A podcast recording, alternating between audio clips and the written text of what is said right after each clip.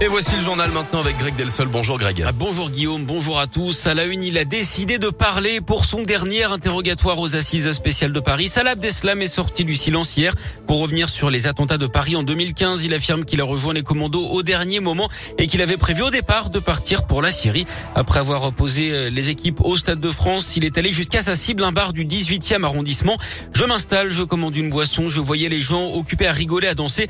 Je comprends que je ne vais pas le faire, dit celui qui dit avoir je cite, renoncer par humanité et non par peur. Il affirme également qu'il n'était au courant que de sa mission et qu'il ne savait pas pour le Bataclan notamment. Quant à sa ceinture explosive qui n'aurait pas fonctionné, il a reconnu un mensonge raconté à ses amis venus le récupérer après les attaques pour le ramener en Belgique. Son interrogatoire doit se poursuivre cet après-midi. La suite de l'entre-deux tours de la présidentielle aujourd'hui, les deux candidats sont sur le terrain, journée consacrée à l'écologie pour Emmanuel Macron. Il est attendu au Havre sur les terres de son ancien premier ministre, Edouard Philippe. Il ira ensuite visiter une usine de production d'éoliennes en mer. Pour Marine Le Pen, c'est le premier grand meeting de cet entre-deux tours avec un meeting donc à Avignon. L'objectif pour les deux rivaux, hein, c'est de tenter de convaincre les près de 13 millions de personnes qui se sont abstenues lors du premier tour dimanche soir. Un bon plan face à l'explosion des prix des carburants. L'éco-conduite. Hier, le gasoil s'affichait autour d'un euro 76 le litre à Lyon. Que vous rouliez à l'essence, au diesel ou en hybride, vous pouvez réduire votre consommation de 20 à 30% en changeant votre façon de conduire. Le secret, c'est de garder une vitesse stable, de limiter autant que possible les accélérations et les freinages. Et vous serez surpris, hein non, l'éco-conduite, ce n'est pas la conduite de papy.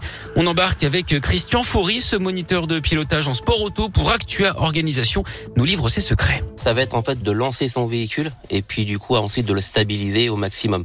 Moins il y a de variations, forcément, ben moins on consomme. Il faut accélérer, on va dire moitié trois quarts de pédale. Et une fois qu'on a la vitesse demandée, du coup après ça va être de stabiliser sa voiture. Donc c'est quand même, euh, on va dire, une conduite assez dynamique sur les premiers rapports, puisque première, deuxième, troisième, on va lancer le véhicule, on va monter à 2000, 2200 tours, et puis après, bah forcément, on va stabiliser la vitesse. Donc c'est quand même pas une, euh, une conduite où on va s'endormir, mais c'est une conduite aussi quand même qui est assez dynamique.